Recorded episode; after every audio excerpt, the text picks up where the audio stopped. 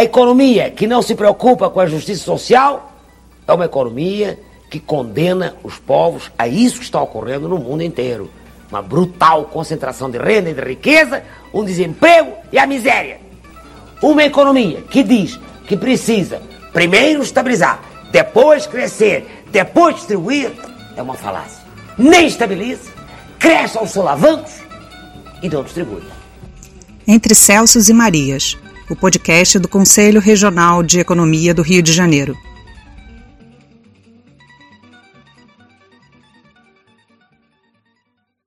Olá, ouvintes do podcast Entre Celsius e Marias, realizado pelo Corecon RJ, o Conselho Regional de Economia do Rio de Janeiro.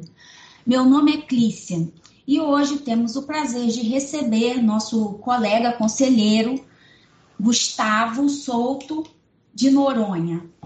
Ele é graduado em Ciências Econômicas pela Universidade Federal do Rio de Janeiro, tem mestrado e doutorado em Economia pela Universidade Federal Fluminense é economista do Instituto Nacional de Colonização e Reforma Agrária, INCRA, onde exerceu diversos cargos como superintendente regional do INCRA no estado do Rio de Janeiro e assessor da presidência do INCRA em Brasília. É professor no curso de Administração de Empresas da Universidade Estácio de Sá e seus estudos concentram-se nas áreas de microeconomia, economia agrária, dos recursos naturais, economia política e políticas públicas. Como vai, Gustavo? Oi, Clícia, é um prazer estar aqui contigo, é, conversar um pouco aqui agora do outro lado da bancada, né? Falar um pouquinho sobre essa nossa situação do país, na né? questão agrária, um pouquinho da fome, esses, esses assuntos que estão tão em voga hoje em dia, né?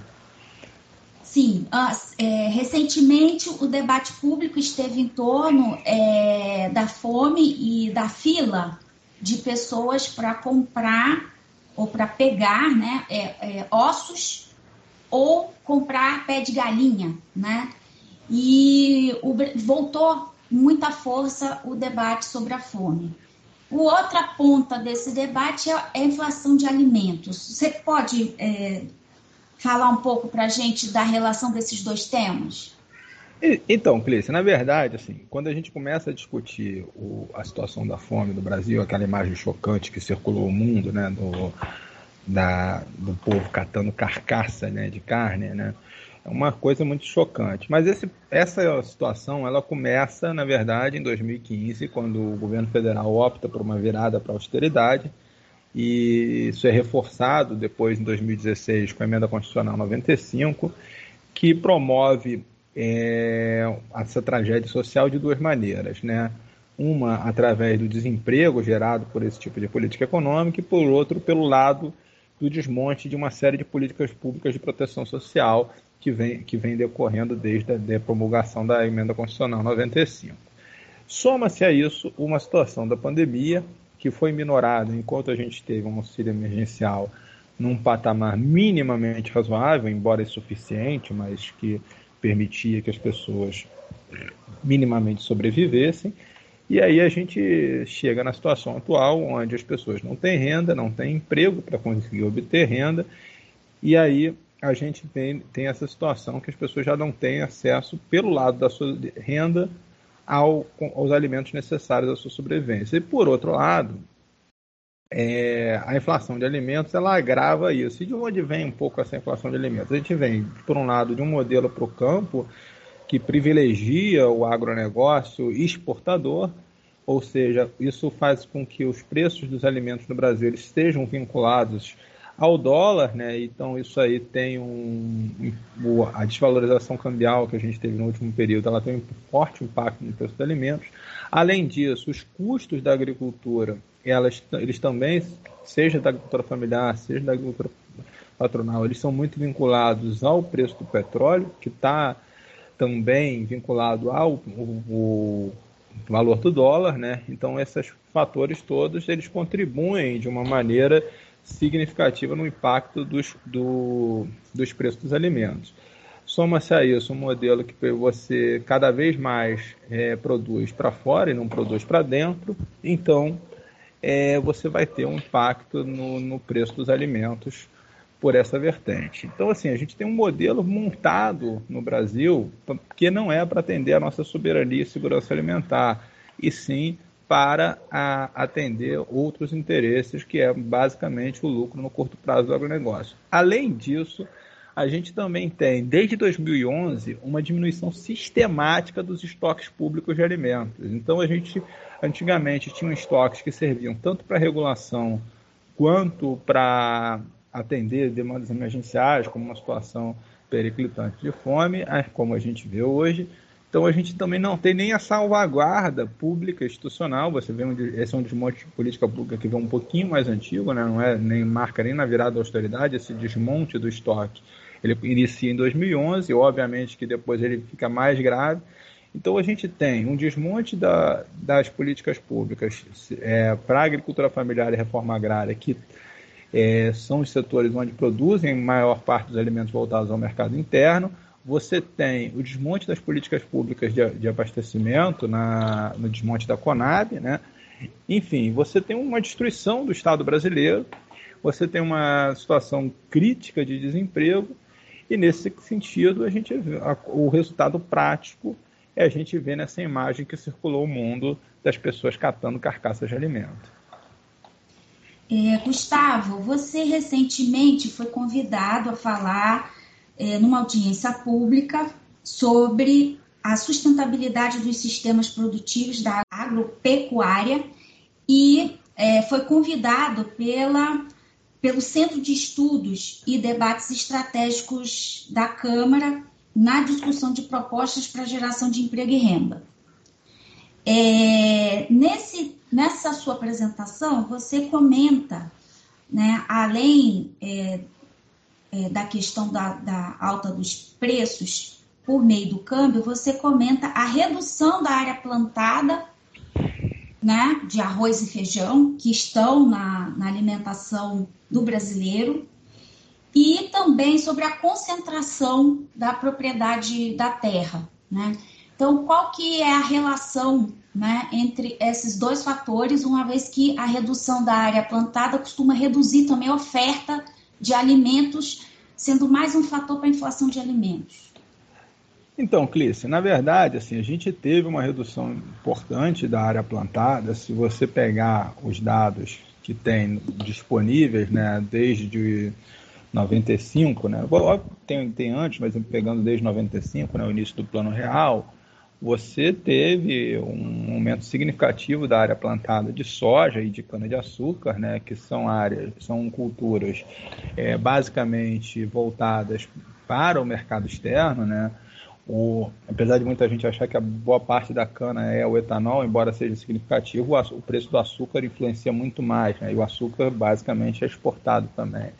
E a soja, principalmente, né, a soja cada vez ocupando uma área maior, né, principalmente exportando para a China, entre outros países, claro, mas e, e, ao contrário, né, as áreas plantadas de arroz e feijão elas diminuem é, significativamente. Eu gosto de fazer essa comparação da soja e da cana e com arroz e com feijão, né, porque a gente percebe que são alimentos, são produtos agrícolas que não vão para a mesa totalmente do brasileiro. Óbvio que a gente usa óleo de soja, consome açúcar, etc. E tal, mas é, é, irrisório comparado a outro destino da produção. Enquanto isso, o arroz e feijão da nossa mesa ele, ele diminuiu a área plantada. Você vai ouvir muitas vezes o argumento, né? Ah, não, diminuiu a área plantada, mas aumentou a produtividade, etc.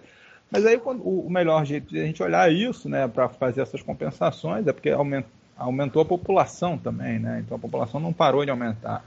Aí o corte que eu gosto de fazer né, é o quilograma per capita né, produzido no Brasil. E a gente sai em 95, a gente produzia um pouco mais de, entre 18 e 20 é, quilos por, por, por, cabeça né, de feijão, para menos de 14 é, em 2019, que é o último ano que a gente tem dado. Né? A mesma coisa, o arroz sai de mais de 70 quilos para menos de 50 quilos. Então a gente é, por, por cabeça. Enquanto isso, o, a produção per capita de, de cana, ela, ela mais que dobra, ela quase dobra, quer dizer, enquanto a soja mais do que dobra, né? Ela uma produtividade, além de ter um aumento da área plantada, ela tem um aumento importantíssimo da produtividade per capita. Então, assim, a gente vê que o nosso modelo para o campo, ele está extremamente concentrado nesses produtos é, que não vão para a mesa do brasileiro. E enquanto o que vem para a mesa do brasileiro vem diminuindo cada vez mais, perdendo espaço. E, obviamente, quem produz arroz e feijão, quer dizer, o arroz é até dividido, metade é, é mais ou menos 50% para o agronegócio, 50% para a chamada agricultura familiar, né? Mas o feijão é majoritariamente, mais de 80% é produzido pela agricultura familiar, né? Enquanto a soja e, o, e a cana são mais, são mais, ambos são mais de 70% produzidos pelo chamado agronegócio patronal. Obviamente que isso coloca né, a questão agrária como uma questão chave, né? porque se a agricultura familiar ela está mais voltada para a produção de alimentos para a mesa do brasileiro, então se a gente quer trabalhar a produção de alimentos para atender a nossa segurança e soberania alimentar, a gente tem que ter uma estratégia de desenvolvimento voltada para a agricultura familiar e para a gente fazer essa transformação no campo, para priorizar a agricultura familiar, a reforma agrária é um caminho é, fundamental. Para além disso, o, os impactos ambientais da, das culturas é, da soja e da cana também é, podem ter algum impacto significativo no médio e longo prazo na questão da produtividade geral da agricultura. E fora a contaminação de alimentos, entre outros. Então, assim, a gente precisa de um modelo para o campo que também tem uma preocupação ambiental. Por exemplo, a questão do uso dos agrotóxicos é algo extremamente importante e que ele é mais concentrado, não que a pequena propriedade não use, use, mas ele é mais concentrado e, e usado de maneira mais desregulada na grande propriedade. Agora, o Brasil, ele é o país que a gente criou a, a, o que eu costumo chamar da reforma agrária perene, né?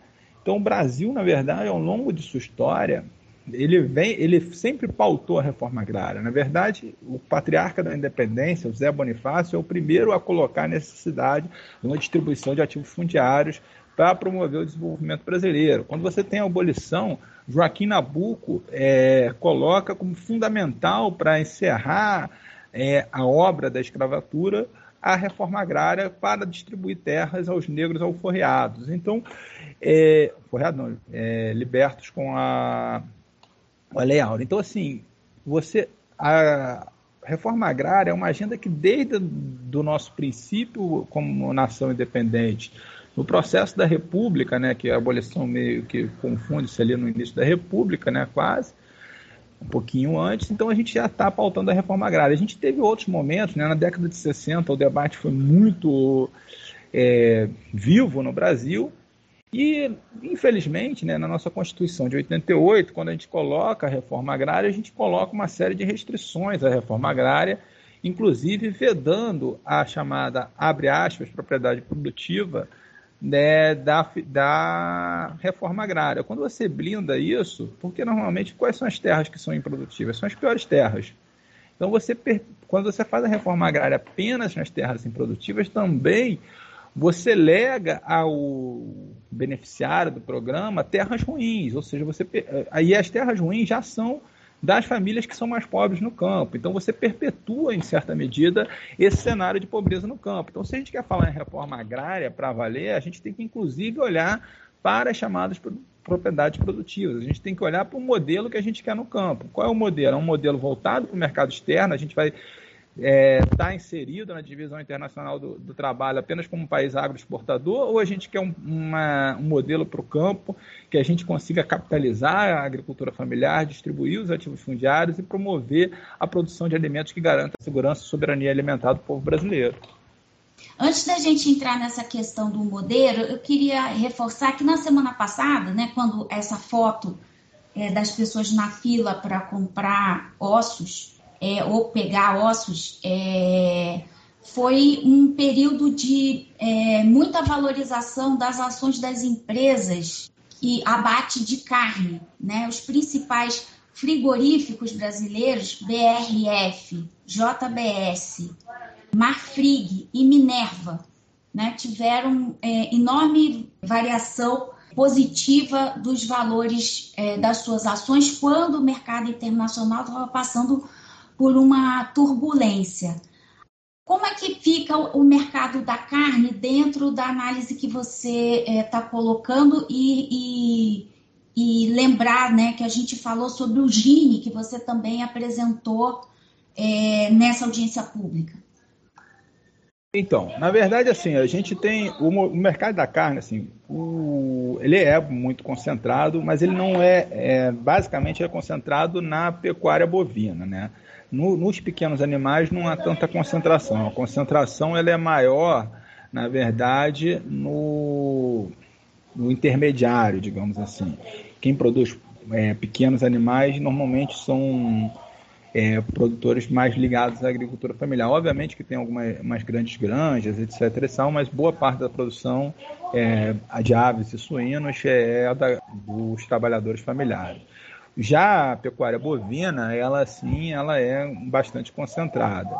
Inclu e a pecuária, ela tem esse, esse fator principalmente na expansão da fronteira agrícola, né? ela, é, ela é auxiliar também, né? principalmente na região norte, a pecuária ela é parceira da expansão da fronteira agrícola e do desmatamento na Amazônia, é, porque você é, assim que se abre determinadas áreas, você primeiro vem o gado, a soja vem logo depois do gado, mas antes de vir a soja, na expansão da, da fronteira agrícola, você tem a introdução do gado. Então, assim, essas empresas que atuam no setor, elas na verdade, mesmo quando elas, porque assim a JBF, ela não é, é, ela não é produtora de gado, né? Ela, ela já processa, ela compra o gado de quem produz. A mesma coisa a Sadia, BRF, quer dizer.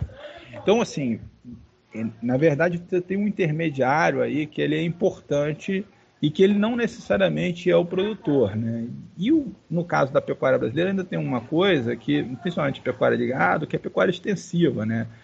Isso também está é, tá em decadência no mundo, digamos assim. Você e para além disso, no médio prazo, você já tem a introdução de outras tecnologias, por exemplo, produção de carne artificial, que vai ter um grande impacto também na produção pecuária. Então, assim, dizer assim é, que este é um modelo sustentável não dá para dizer, né? A gente tem um, e na verdade o nosso modelo agropecuário a gente chegou a exportar boi vivo, né, recentemente, né? Inclusive para além dessa coisa do, das grandes empresas, a gente andou exportando recentemente boi vivo, que é uma coisa surreal. Mas é, a gente tem um modelo para o campo também na, na, na produção de alimentos de origem animal extremamente é, prejudicial ao pequeno produtor, porque mesmo no, no, no, setor de aves e suínos, onde ele é a maioria, ele, ele é dominado pelo atravessador, pela, pelas grandes empresas que se apropriam de todo o excedente. E aí, o, na verdade, esse impacto, por exemplo, quando o preço, se o preço do porco ou da ave sobe, ele não sobe tanto para o produtor, né? Ele sobe, ele sobe aqui para quem consome. Então a gente tem o produtor rural, ele, o pequeno médio produtor, ele perde na, na, lá na, na, no ganho da sua renda, mas o consumidor não tem, não, não, não, não paga exatamente o que as companhias de alimentos pagam. Então elas são essas companhias como a, a BRF, a a JBF elas ganham do, nas duas pontas. Se é que deu para entender, que, ficou, que acho que ficou um pouco confuso, mas acho que deu para entender. Você está dizendo que ganha nas duas pontas, porque ganha na, na produção do gado e ganha também é, no abate e exportação da exportação da carne. Estou perguntando para você se essas empresas elas ganham porque estão com a sua a atividade produtiva verticalizada. Não, na verdade, eu dizendo que ele ganha das pontas, porque na verdade, por exemplo, eles não são os produtores do, do, do, dos bichos. Você não tem uma fazenda da, da BRF. Sim. Você não tem uma fazenda da JBF. Você, eles, eles na verdade, eles é, pagam pouco o produtor e, o, e quem sofre na outra ponta é o consumidor. E eles ganham também exportando, mas eles vão. Eles, na verdade, eles, eles compram por um preço baixo do produtor, regulam o seu preço pelo mercado internacional, mas o, nós, consumidores, é, vamos pegar o preço que eles vão pagar. Então, você, na verdade, você tem cada vez uma margem de lucro maior desses setores, sem ganhos é, financeiros no setor primário. Entendeu? Então, é, o a outro aspecto que é, tem é, deixar todo mundo muito aflito é a questão do emprego. Então, Nesse, nesses modelos de desenvolvimento que é, você aponta, é, como, como tem estado a questão do, do, emprego e como é que a gente pode é, alterar, né? Em geral, a agricultura tem sido poupadora de mão de obra em vários países, né? Não só no Brasil. É, então, Clícia, na verdade, assim, o, obviamente, se a gente pegar o, a evolução da população ocupada na agricultura no Brasil, ela aumenta até 1985, né? É, para cerca de. aumenta em números absolutos, né? não estou olhando para números proporcionais, não, tá? Ela aumenta até 1985, onde tem pouco por volta de 23 milhões, né? E em 2017, no último censo agro, ela está em cerca de 15 milhões, né? É, você teve uma queda na, na população ocupada na agricultura. É, e eu acho que assim é, isso é ocupado diretamente na agricultura, tá? Não tô que o conceito de agronegócio ele, ele, abrange um pouquinho mais do que a agricultura propriamente dita. Mas então ocupados diretamente na agricultura a gente tem esse setor. Agora quando a gente olha esses, esses 15 milhões, né, do, do que estão hoje ocupados é, na agricultura no Brasil, né, a gente tem é, quase 3 quartos, né, 73%, né, quase 3 quartos, é, que são ocupados por, pelo que a gente chama de agricultura familiar. Por que, que eu falo agricultura familiar? Porque são produtores, a população ocupada tem laço de parentesco com o produtor. Ou seja, é o, é o irmão, é a, é, a, é a companheira, ou companheiro, né? é o filho, um pai. Então, é uma família que ocupa e trabalha ali. E apenas é, 27%, ou seja, um pouquinho mais de um quarto, é, não tem laço de parentesco com o produtor. Então, na verdade, se a gente tem um modelo de campo, de, de para o campo, é, um foco numa, numa, na chamada agricultura familiar, ou seja, promova a reforma agrária para a distribuição de ativos fundiários, você vai ter uma capacidade maior de geração de emprego e renda dentro do campo. Para além disso, né, a gente, quando a gente fala em modelo de desenvolvimento, né, a gente tem que pensar também que todas as nações que atravessaram um processo de desenvolvimento, todos, todos os países que a gente chama, convencionou chamar né, de desenvolvidos, né, todos, sem exceção, não tem exceção, passaram por uma distribuição de ativos fundiários. Ou seja, passaram por uma, uma algum tipo de reforma agrária.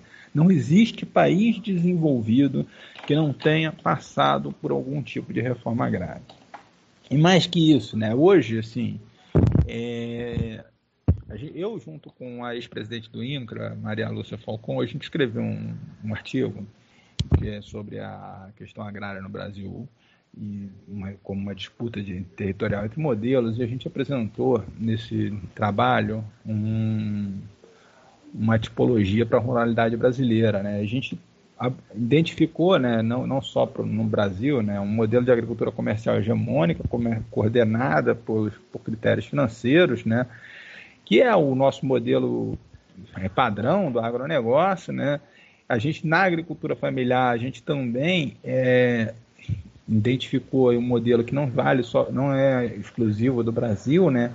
onde os agentes políticos é, são os, os, os, agentes públicos, na verdade, são fundamentais para o sucesso da, da agricultura familiar. Isso vale no, no, Brasil, mas vale na França, vale nos Estados Unidos. Você tem um, uma estrutura pública de apoio à agricultura familiar muito forte. E a gente propõe né, nesse texto que é um modelo de, integrado de agricultura sustentável. Qual é a nossa inspiração, na verdade, para esse modelo? É um modelo que existe no Brasil, implementado principalmente no Acre, que é um modelo que a gente chama de parceria público-privado comunitária. É, que são é, comunidades lá, foi a partir de assentamentos, mas tem outras experiências além dos assentamentos, que você, é, na verdade, é, o governo é, associa-se com a cooperativa e com algum empresário que tem alguma expertise nesse setor e inicia um processo de agroindustrialização da produção. Então, e como o, o agricultor ele é sócio da agroindústria, ele ganha, ele ganha como fornecedor, mas ganha também na agroindústria, ou seja, ele também paga melhor para ele. E é um, uma experiência muito bem sucedida. E começa com essa, essa parceria tripartite, depois o Estado sai e transfere a cooperativa dos assentados. O, no, nessa experiência em assentamento, transfere a cooperativa dos assentados a sua participação no, no negócio e, e aí você tem um processo muito virtuoso. A gente tem um exemplo, por exemplo, a Dom Porquito, que exporta é, carne de porco processada para a China. Você tem o Peixe de Amazônias SA, que é uma experiência muito legal, vende, muito, vende praticamente toda a sua produção para o mercado aqui do Sudeste, principalmente para São Paulo. Então você tem uma nessa experiência do Acre, a gente vê muito bem sucedido. Tem experiências com, com incluindo o empresário privado, mas por exemplo na produção de castanha você tem sem parceria privada, é basicamente só cooperativa. Então você tem uma experiências muito bem sucedidas ou seja, o, os produtores familiares, nesse, né, nesse modelo que a gente propõe, eles são os protagonistas do processo produtivo, desde a sua produção na, na agricultura até o seu processamento na agroindústria. Então, assim, é, entendo que esse pode ser um modelo virtuoso para o campo, é, para a gente pensar alternativas é, para um outro tipo de, de país, né, quando houver um projeto de desenvolvimento real para esse país. E por fim, só para não deixar de falar da importância, né, além desses aspectos econômicos da reforma agrária, o, tem um economista conservador, né, que é o Rostov, é, que ele tem, ele trabalha cinco etapas lá para o desenvolvimento, né, e uma das etapas é o arranco, né, e nas pré-condições para o arranco, como uma etapa do desenvolvimento, o Rostov, que é um conservador, não é nenhum, nenhum comunista esquerdista, ele diz que é, é necessário para o desenvolvimento a ruptura com as elites tradicionais.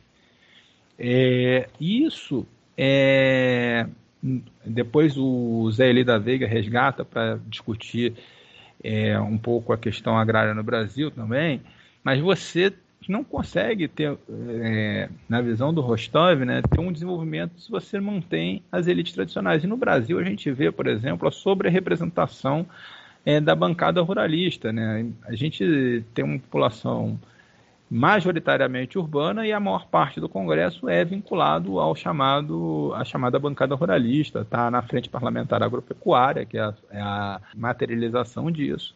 Então, nesse sentido, essa velha estrutura de poder atravanca, em certa medida, também o nosso processo de desenvolvimento econômico. Então, acho que também essa coisa de você mudar um modelo focado para o agronegócio para um modelo voltar, baseado na agricultura familiar na reforma agrária, você também rompe com essas elites tradicionais e destrava de uma maneira, inclusive definitiva, né, o nosso processo de desenvolvimento, que é sempre puxado para trás por essas elites tradicionais. Estou muito surpreendida com a, com a, a, a fala propositiva, né? É, trazendo um, um, um, caminho novo, né? Porque muitas vezes a gente é, consegue identificar o problema, mas a gente anda com uma certa dificuldade de indicar é, é o novo, né? Então, é, gostaria de te agradecer, Gustavo, pela sua disposição de falar aqui com a gente, sua disponibilidade. É, adorei falar sobre a questão da agrária, acho que a gente precisa aprofundar mais. O estado do Rio de Janeiro discute muito pouco, né? É um, um estado com uma taxa de urbanização muito alta e também tem que discutir é, de onde vêm os alimentos que come, né? Então, é, obrigado, gostaria de te agradecer. Eu que agradeço, Cleice, e aproveito para lembrar né, que apesar do Rio de Janeiro ser um estado bastante urbanizado, né, a gente tem no nosso interior, principalmente norte, noroeste, mas também na região serrana, no, no Médio Paraíba. Então, tem uma série de regiões que a gente tem uma produção agrícola muito, muito significativa É, então, e na própria cidade do Rio de Janeiro, a gente tem o quinto PIB do agronegócio do estado, ele está na, na, cidade do Rio de Janeiro. Então, a gente tem produção agrícola, inclusive, aqui na nossa região metropolitana, bastante significativa. Então, assim, a agricultura, apesar de do Rio ser um estado industrializado, urbanizado, etc. E tal, ela também tem a sua importância aqui no nosso estado. A piscicultura está incluída nesses setores que você está relatando? Então, um, um dos exemplos que eu dei lá na, na Amazônia é o peixe da Amazônia SA, ela é piscicultura, entendeu? O, uhum. são, e na verdade é, é piscicultura mesmo, não é? São tanques de peixe que eles trazem água do rio, não é, não é a piscicultura no próprio rio, não. É, são tanques de peixe dentro de áreas de tratamento. Eu visitei lá, é muito interessante essa experiência lá da Amazônia, do peixe da Amazônia. Aqui no Rio, a gente tem é, bastante coisa de, de piscicultura no norte e noroeste, e hum. fora a pesca artesanal, que aí pega toda a costa do estado do Rio de Janeiro. Sim, a gente tem um documento né, falando sobre o potencial de, de produção da, da, pesca artesanal, que a gente está ali batendo ali com um, são os quatro principais locais que incluem o Rio e Santa Catarina, né? Sim, sim, a gente tem um potencial enorme, né? Mas precisa principalmente de políticas de apoio aos pescadores artesanais, né? Principalmente crédito e fomento a processos de, de, de uma espécie, não seria agroindustrialização, né? Porque, mas, por exemplo, é, capacidade de filetar os peixes, por exemplo, só tu, só tu entregar o peixe filetado, tu já agrega um valor àquela produção enorme. Então, é, freezers, se a gente conseguisse uma política de garantir freezers e filetagem dessa produção da, da pesca artesanal aqui no estado, você teria uma, uma alavancada muito importante. Mas, mas, infelizmente, há um tempo a gente convive com escassas políticas públicas para a área. Né? E no caso do Estado do Rio de Janeiro, a FIPERD, que é a, a, uma instituição ligada à pesca do Estado, ela foi desmontada ao longo dos últimos governos que a gente atravessou aqui no estado do Rio de Janeiro. Assim como a Emater, a Pesagro, todas as instituições estaduais ligadas ao fomento à atividade do setor primário no Rio de Janeiro, elas estão todas destruídas. Obrigado, Gustavo. Foi ótimo conversar com você. Eu que agradeço. Eu gostaria de agradecer aos ouvintes e pedimos que acompanhem as redes sociais do Conselho, onde divulgamos o link do podcast Entre Celsos e Marias. O Corecon RJ também possui um jornal mensal, o Jornal dos Economistas, que está disponível para download gratuito no portal do Corecon RJ, www.corecon-rj.org.br. Também estamos divulgando as inscrições para o preparatório para a AMPEC. Entre nas nossas redes sociais.